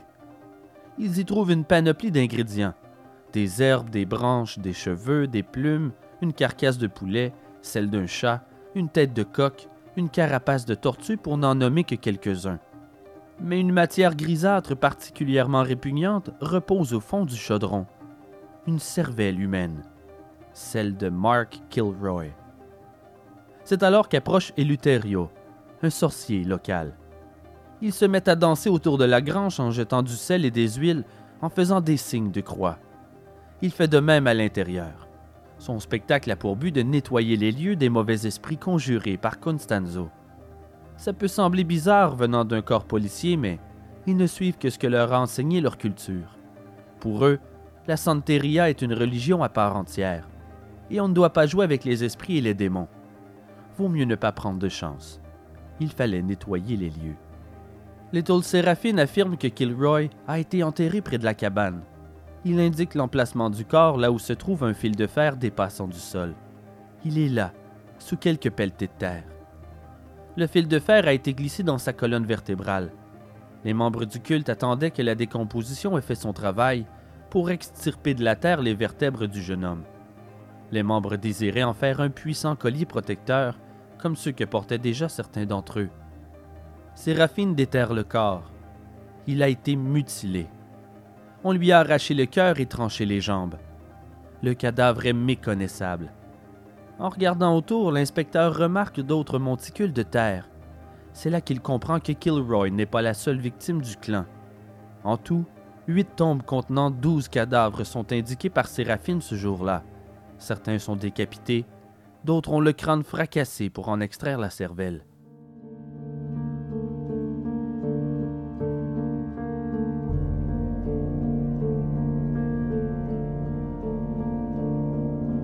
Ce même mardi, la police effectue une descente chez Sarah Aldrete dans l'espoir d'y trouver Constanzo. Le père de Sarah, toutefois, est très surpris et proteste. Sa fille est innocente, voyons. C'est une bonne petite fille studieuse. Il raconte ne pas l'avoir vue depuis samedi. Elle est venue chercher quelques affaires, mais depuis, aucune nouvelle. Malgré ses doutes, il mène tout de même les policiers à l'appartement qu'il lui avait aménagé au-dessus du garage. Il n'y a pas mis les pieds depuis qu'il a donné les clés à Sarah. Il croyait trouver une chambre, mais il entre dans le repère d'une sorcière. Au fond de la pièce, un hôtel maculé de sang. Des effigies de saints sont placardées sur tous les murs aux côtés de diverses amulettes, sans parler des cierges, des ossements et des statuettes étranges. Il est stupéfait.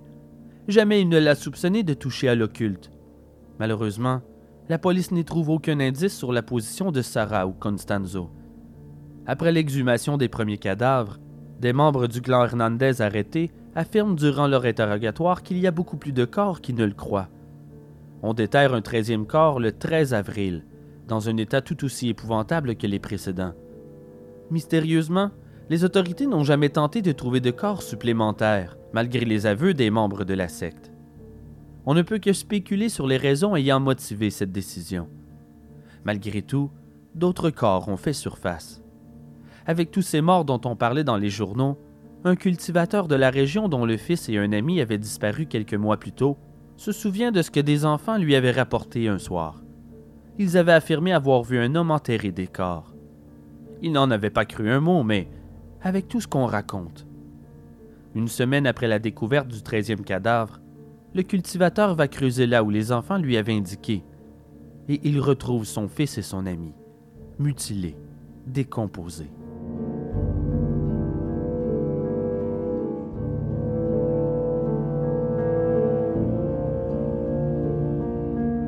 Pendant ce temps, les interrogatoires se poursuivent. Toujours convaincus d'être protégés par la magie, les membres de la secte parlent librement. Ils n'hésitent pas non plus à les nommer. Les noms d'Adolfo Constanzo et de Sarah Aldrete sont maintenant connus à travers tout le Mexique et les États-Unis. Chacun admet sa culpabilité pour les crimes, mais ils nient tous avoir tué qui que ce soit. Tous les meurtres sont mis sur le dos de Constanzo et sa madrina, la grande prêtresse du culte. Elio admet être celui qui a capturé le jeune Mark Kilroy. Il m'a demandé de trouver un blanc, un étudiant assez jeune. Je savais que Kilroy serait tué et utilisé en sacrifice. Je l'ai fait parce qu'il me l'a ordonné. Sinon, il m'aurait fait quelque chose. Nous avions tous peur.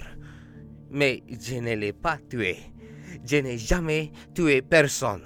C'est le padrino qui l'a fait avec une machette.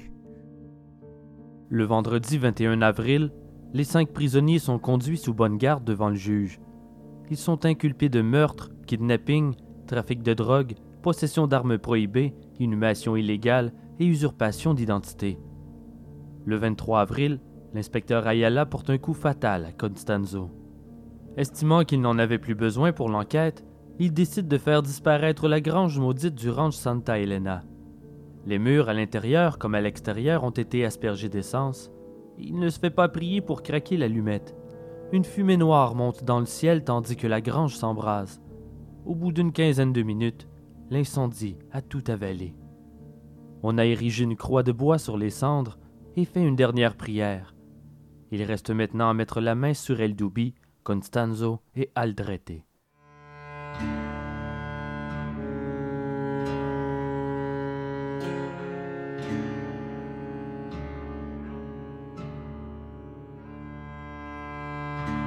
Les pistes affluent de partout, mais malheureusement elles ne mènent nulle part. Constanzo se cache. Après avoir appris la nouvelle de la descente au ranch, il est anéanti. Sa magie n'a de toute évidence pas fonctionné. Il rassemble ses fidèles encore libres et en compagnie d'Aldrete et Eldoubi, il se déplace de cachette en cachette, d'un appartement à une autre de ses maisons, en passant par les hôtels. Les autorités suivent sa trace, mais Constanzo a une longueur d'avance que l'on peine à rattraper. Aldrete ne se fait pas à cette vie de fugitive. Elle a la peur au ventre alors qu'El Padrino sombre de plus en plus dans la folie. Il devient paranoïaque. Il craint qu'on le trahisse. Il ne fait plus confiance à personne. Lorsqu'elle se met à pleurer, il la gifle ou lui donne des coups de pied. Elle est à bout de nerfs. Elle est aux prises avec des vomissements et elle cesse de s'alimenter. L'étau se resserre.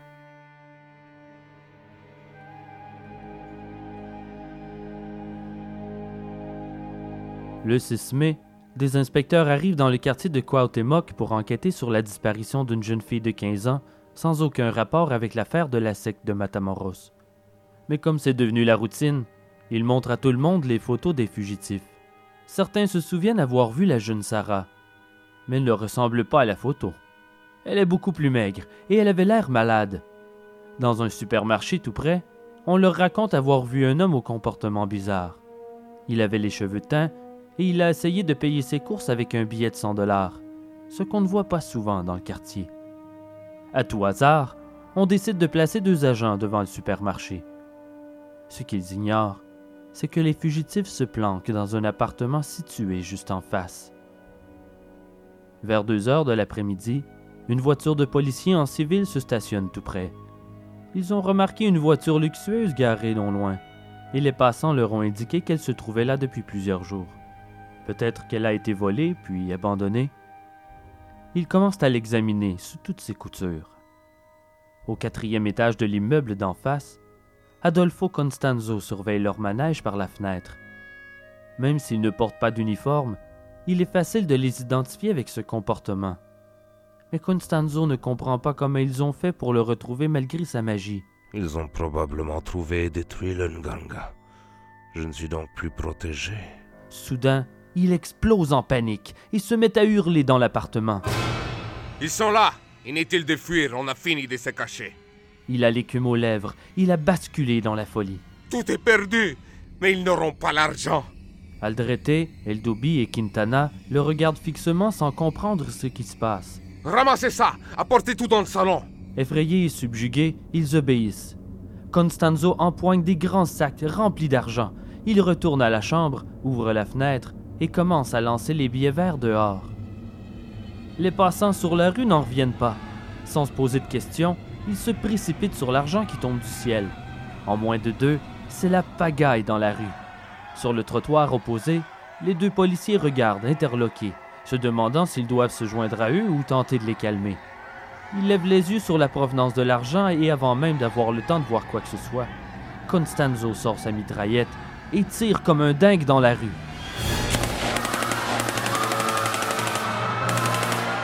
Les policiers plongent à l'abri derrière la voiture et appellent des renforts. Les balles perforent la tôle. Les gens s'enfuient en courant de la rue, mais un homme est touché à la jambe. Il rampe et se cache en hurlant entre deux voitures.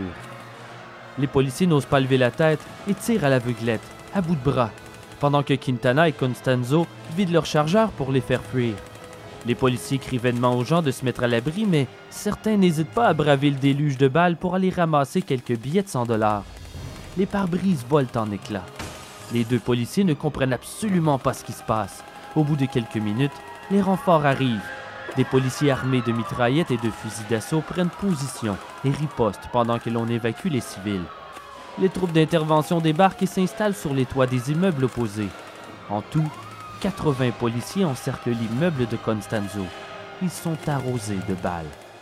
Les truands à la fenêtre ne visent même pas. On ne voit que leurs mains, l'espace d'à peine quelques secondes à la fois, sortir par la fenêtre en tenant leurs armes, pour tirer dans la rue sans regarder. Entre deux rafales, on entend la voix de Sarah criant qu'ils doivent se rendre. La fusillade dure 45 minutes. La police s'apprête à donner l'assaut quand tout à coup, Aldrete jaillit en courant de l'immeuble. Il est mort! Ils l'ont tué! Il est Derrière elle sort Eldoubi, les mains derrière la tête. Les policiers tentent de réconforter Aldreté qui leur joue la comédie de la pauvre fille entraînée malgré elle dans une aventure qu'elle ne comprenait pas. Elle affirme avoir été retenue contre son gré. Les troupes d'élite investissent les meubles et dans l'appartement, ils retrouvent Omar caché sous un lit. Ils avancent avec précaution, puis ils tombent nez à nez avec les cadavres criblés de balles d'Adolfo Constanzo et son amant, Martin Quintana, leur corps effondrés dans un garde-robe. Ils ont été abattus par El Doubi sur les ordres de Constanzo. Plus tard, ses complices raconteront que Constanzo semblait dans un état second à un certain point de la fusillade. Il réalisait que c'était la fin, ses rêves de grandeur terminés. Il est retourné dans la chambre après avoir fait les 400 pas et il a ordonné à El Doubi de le tuer, lui et son amant. Il voulait mourir dans ses bras. El Doubi a refusé une première fois, mais devant la colère du padrino, il n'avait d'autre choix. Après l'avoir giflé deux ou trois fois pour le convaincre, Constanzo mit une arme Uzi entre les mains de son acolyte. Il alla chercher Quintana et ils se sont assis tous les deux, ensemble, sur un tabouret. Puis, il a ordonné une dernière fois à El Doubi de le tuer. Ce qu'il fit, avant de retourner l'arme sur les policiers par la fenêtre, jusqu'à épuiser son chargeur.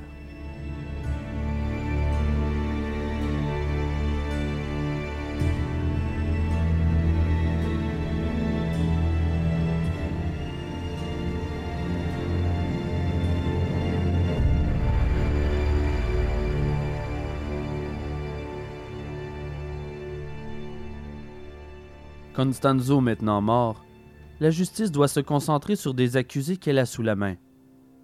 Chacun tente de s'en tirer par ses propres moyens. Sarah Aldreté choisit la comédie. Dès le départ, elle exprime son chagrin pour les familles des victimes et nie toute participation au crime. Elle raconte qu'elle n'a fréquenté que la mauvaise personne. Mais ça ne cadre pas avec les aveux des autres suspects. On l'a décrite comme le bras droit de Constanzo, la madrina, la grande prêtresse. Les enquêteurs ne sont pas dupes. Je suis désolée pour les parents de Mark Kilroy parce que lorsqu'il a disparu, j'ai essayé de l'aider. Si j'avais su que c'était comme ça, je n'aurais pas adhéré au culte. Mais elle refuse de s'expliquer sur la manière dont elle aurait supposément aidé Mark. De toute évidence, elle parle sans réfléchir. À chacune des questions, elle affirme qu'elle n'a rien vu, qu'elle n'était jamais présente lors des meurtres perpétrés selon elle par Constanzo elle nie tout. Mais la nuit porte conseil, et dès le lendemain, sa version des faits évolue. Elle affirme maintenant que Constanzo la retenait prisonnière. C'était l'enfer. Il me traitait comme une esclave. J'avais peur. Je, je, ne sais pas comment j'ai pu me retrouver mêlée à tout ça sans savoir de quoi il retournait. Lorsqu'on lui demande si elle a assisté au sacrifice de Kilroy, Non, monsieur. De toute ma vie, je le jure, je n'ai jamais participé à aucun sacrifice. Jamais, jamais. Si j'avais su de quoi il s'agissait, je ne me serais jamais mêlée à eux. Pas question. La première fois où j'en ai entendu parler, c'est par la télévision. Et Adolfo s'est retourné vers moi et il a dit Ils les ont trouvés. J'ai demandé ce qu'il voulait dire et, et il m'a tout raconté. Le comment, le pourquoi. Et ensuite, il m'a retenu de force avec eux parce que je connaissais son adresse. Il refusait de me laisser partir. C'était l'enfer. À partir de là, son histoire dérape sérieusement. Elle parle, elle parle, elle ne cesse de parler, mais à force, elle commence à raconter un peu n'importe quoi. J'ai laissé tomber une note sur un bout de papier dénonçant la présence d'Adolfo, qu'il me retenait prisonnière en espérant que les autorités la trouveraient. Oui, bien sûr. Alors que les tirs de mitraillettes sifflaient et causaient la panique, elle aurait lancé une note sur un bout de papier à travers la même fenêtre sur laquelle les hommes vidaient leur chargeur. Bien sûr. Elle prétend même que c'est la note qui est la cause de l'arrivée des policiers sur les lieux. Elle s'embrouille dans ses mensonges, elle s'enfonce dans son délire. Et à chaque fois qu'on lui demande plus d'explications sur les informations qui ne collent pas, elle se tait, avant de repartir sur un autre mensonge. Quelques jours plus tard, elle change encore sa version des faits.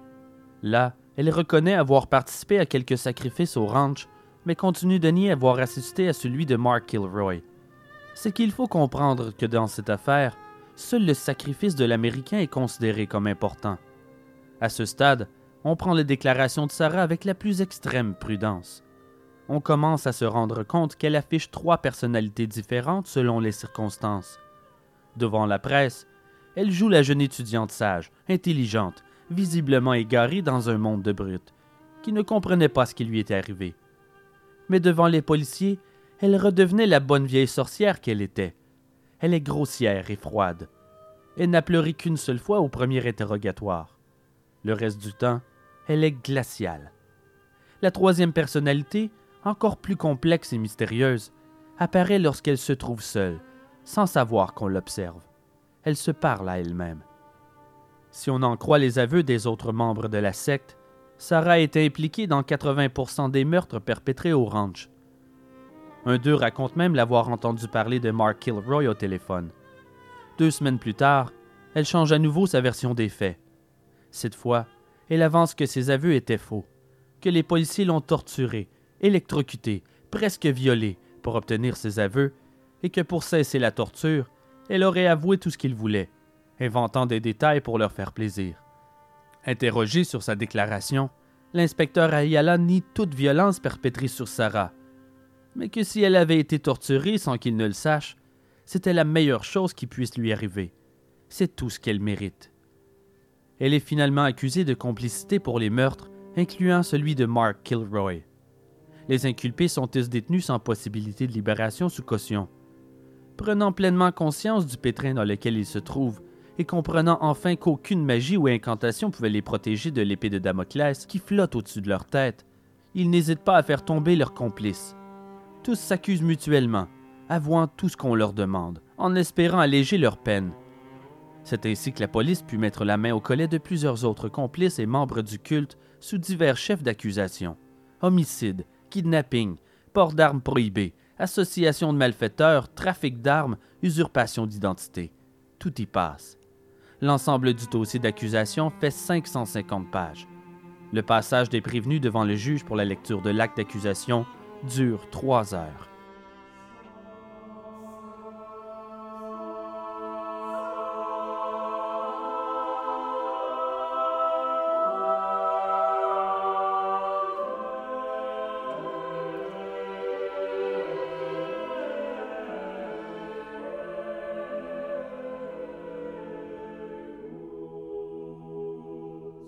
Constanzo aura été plus qu'un simple gourou de secte, plus qu'un adepte d'une religion. Il était tueur en série.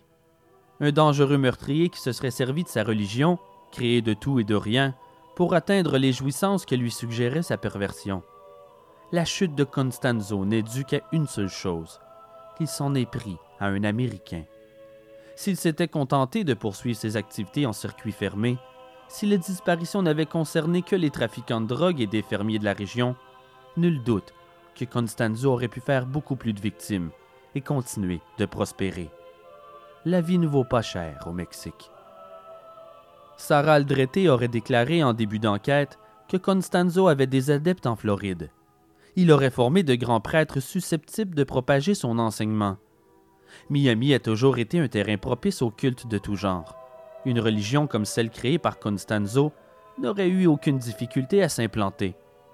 On y découvre d'ailleurs régulièrement des corps mutilés selon des caractéristiques qui indiquent l'œuvre d'une ou plusieurs sectes. À Mexico, en deux ans, on a identifié 60 meurtres rituels d'adultes. Sur la même période, nous avons découvert les restes de 14 bébés sacrifiés. À Miami, en 1986, on a retrouvé un bébé sacrifié au cours d'une cérémonie s'apparentant à la Santeria ou à la Palomayombe. Sans doute ne faut-il pas voir là la main del Padrino, mais simplement la vantardise d'Aldrete, son égérie. D'ailleurs, celle-ci a bien réussi à tirer son épingle du jeu. En août 1990, Sarah Aldrete est condamnée à un maigre six ans de prison pour association de malfaiteurs. Elle est acquittée du meurtre de Constanzo pour lequel El Dubi a récolté 30 ans. Jorge Montez et Juan Carlos Fragosa, deux membres secondaires mais importants du culte, ont été condamnés à 35 ans de détention pour meurtre. Omar Orea Ochoa, lui, échappe à la justice. Lucida l'avait déjà condamné et le 7 février 1990, il meurt d'une crise cardiaque à l'âge de 24 ans.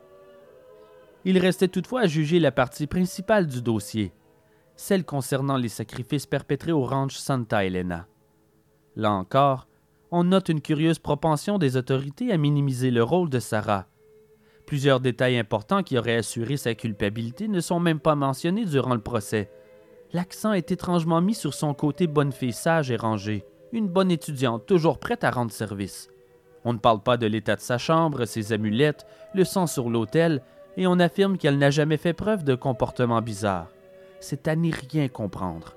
De grande prêtresse ayant participé au sacrifice, elle devenait une innocente victime trompée par une bande de drogués homosexuels. Mais pourquoi? Peut-être avait-on peur qu'elle n'en dise trop. Constanzo avait des contacts en haut lieu.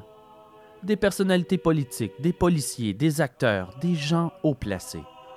Si Constanzo avait pu être interrogé, il aurait pu donner les noms de tous ceux qui ont participé ou assisté à ces messes noires, voire même à quelques sacrifices au ranch. Qui sait? On ne sut d'ailleurs jamais ce que contenait ce fameux carnet personnel retrouvé chez lui, tenant du grimoire, du livre de bord et du carnet d'adresse. Qu'est-il devenu? Et pourquoi n'ont-ils pas tenté de retrouver tous les corps mentionnés par le clan? Pourquoi ont-ils arrêté après le treizième? L'inspecteur Juan Benitez Ayala affirme à la presse que Aldrete avait participé au sacrifice contre son gré.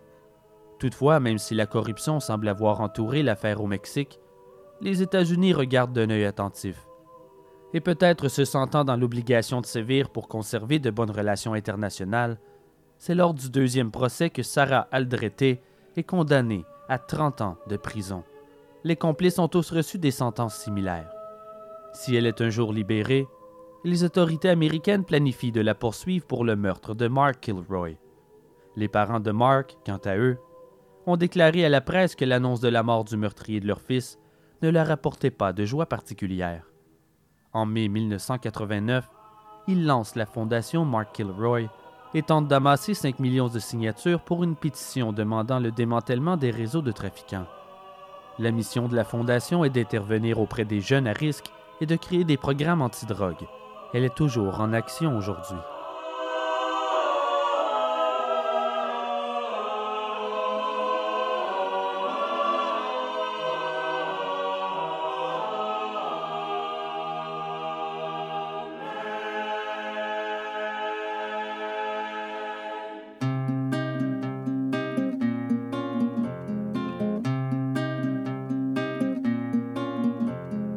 Ars Moriendi est produit par moi, Simon Predge, co-recherchiste et vérificatrice, Annie Richard. Merci à mes comédiens, Maxime Paradis dans le rôle d'Adolfo Constanzo et d'Elio Hernandez. Marie-Michel Boutet dans le rôle de Sarah Aldrete et d'une figurante, Olivier Bigonès dans le rôle de Bradley Moore et Eric Arsenault dans le rôle de Bill Huddleston.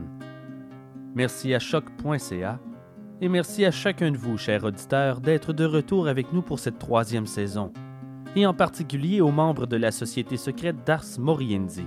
Si vous désirez faire comme eux et supporter l'émission, joignez-nous sur Patreon. Pour le prix d'un café par mois, recevez les épisodes avant tout le monde, en plus de mini-épisodes inédits et des informations sur l'envers du décor. Sinon, procurez-vous un chandail ou une tasse de café à l'effigie d'Ars Moriendi. Tous les fonds serviront à la production et l'amélioration de l'émission. Mais ce n'est pas le seul moyen. Si vous voulez aider, parlez-en. Et faites connaître ces horribles histoires vraies qui prouvent que les monstres existent et qu'ils sont plus humains qu'on ne le croit. Car qu'on le veuille ou non, c'est notre histoire. Pour les bibliographies, les trames sonores et des photos en complément de nos histoires, visitez-nous en ligne au www.arsmoriendipodcast.ca il y a aussi du nouveau sur le site. Dans la section Extra, vous trouverez des fonds d'écran, sonneries cellulaires, la playlist de nos trames sonores Spotify et plus encore. Gâtez-vous, c'est gratuit. Encore merci à vous, chers auditeurs. Je suis très excité par cette troisième saison sur le thème du sacrifice que je vous dévoilerai au cours des prochains mois. Je vous ai concocté des histoires abracadabrantes, à glacer le sang, qui vous donneront assurément des cauchemars,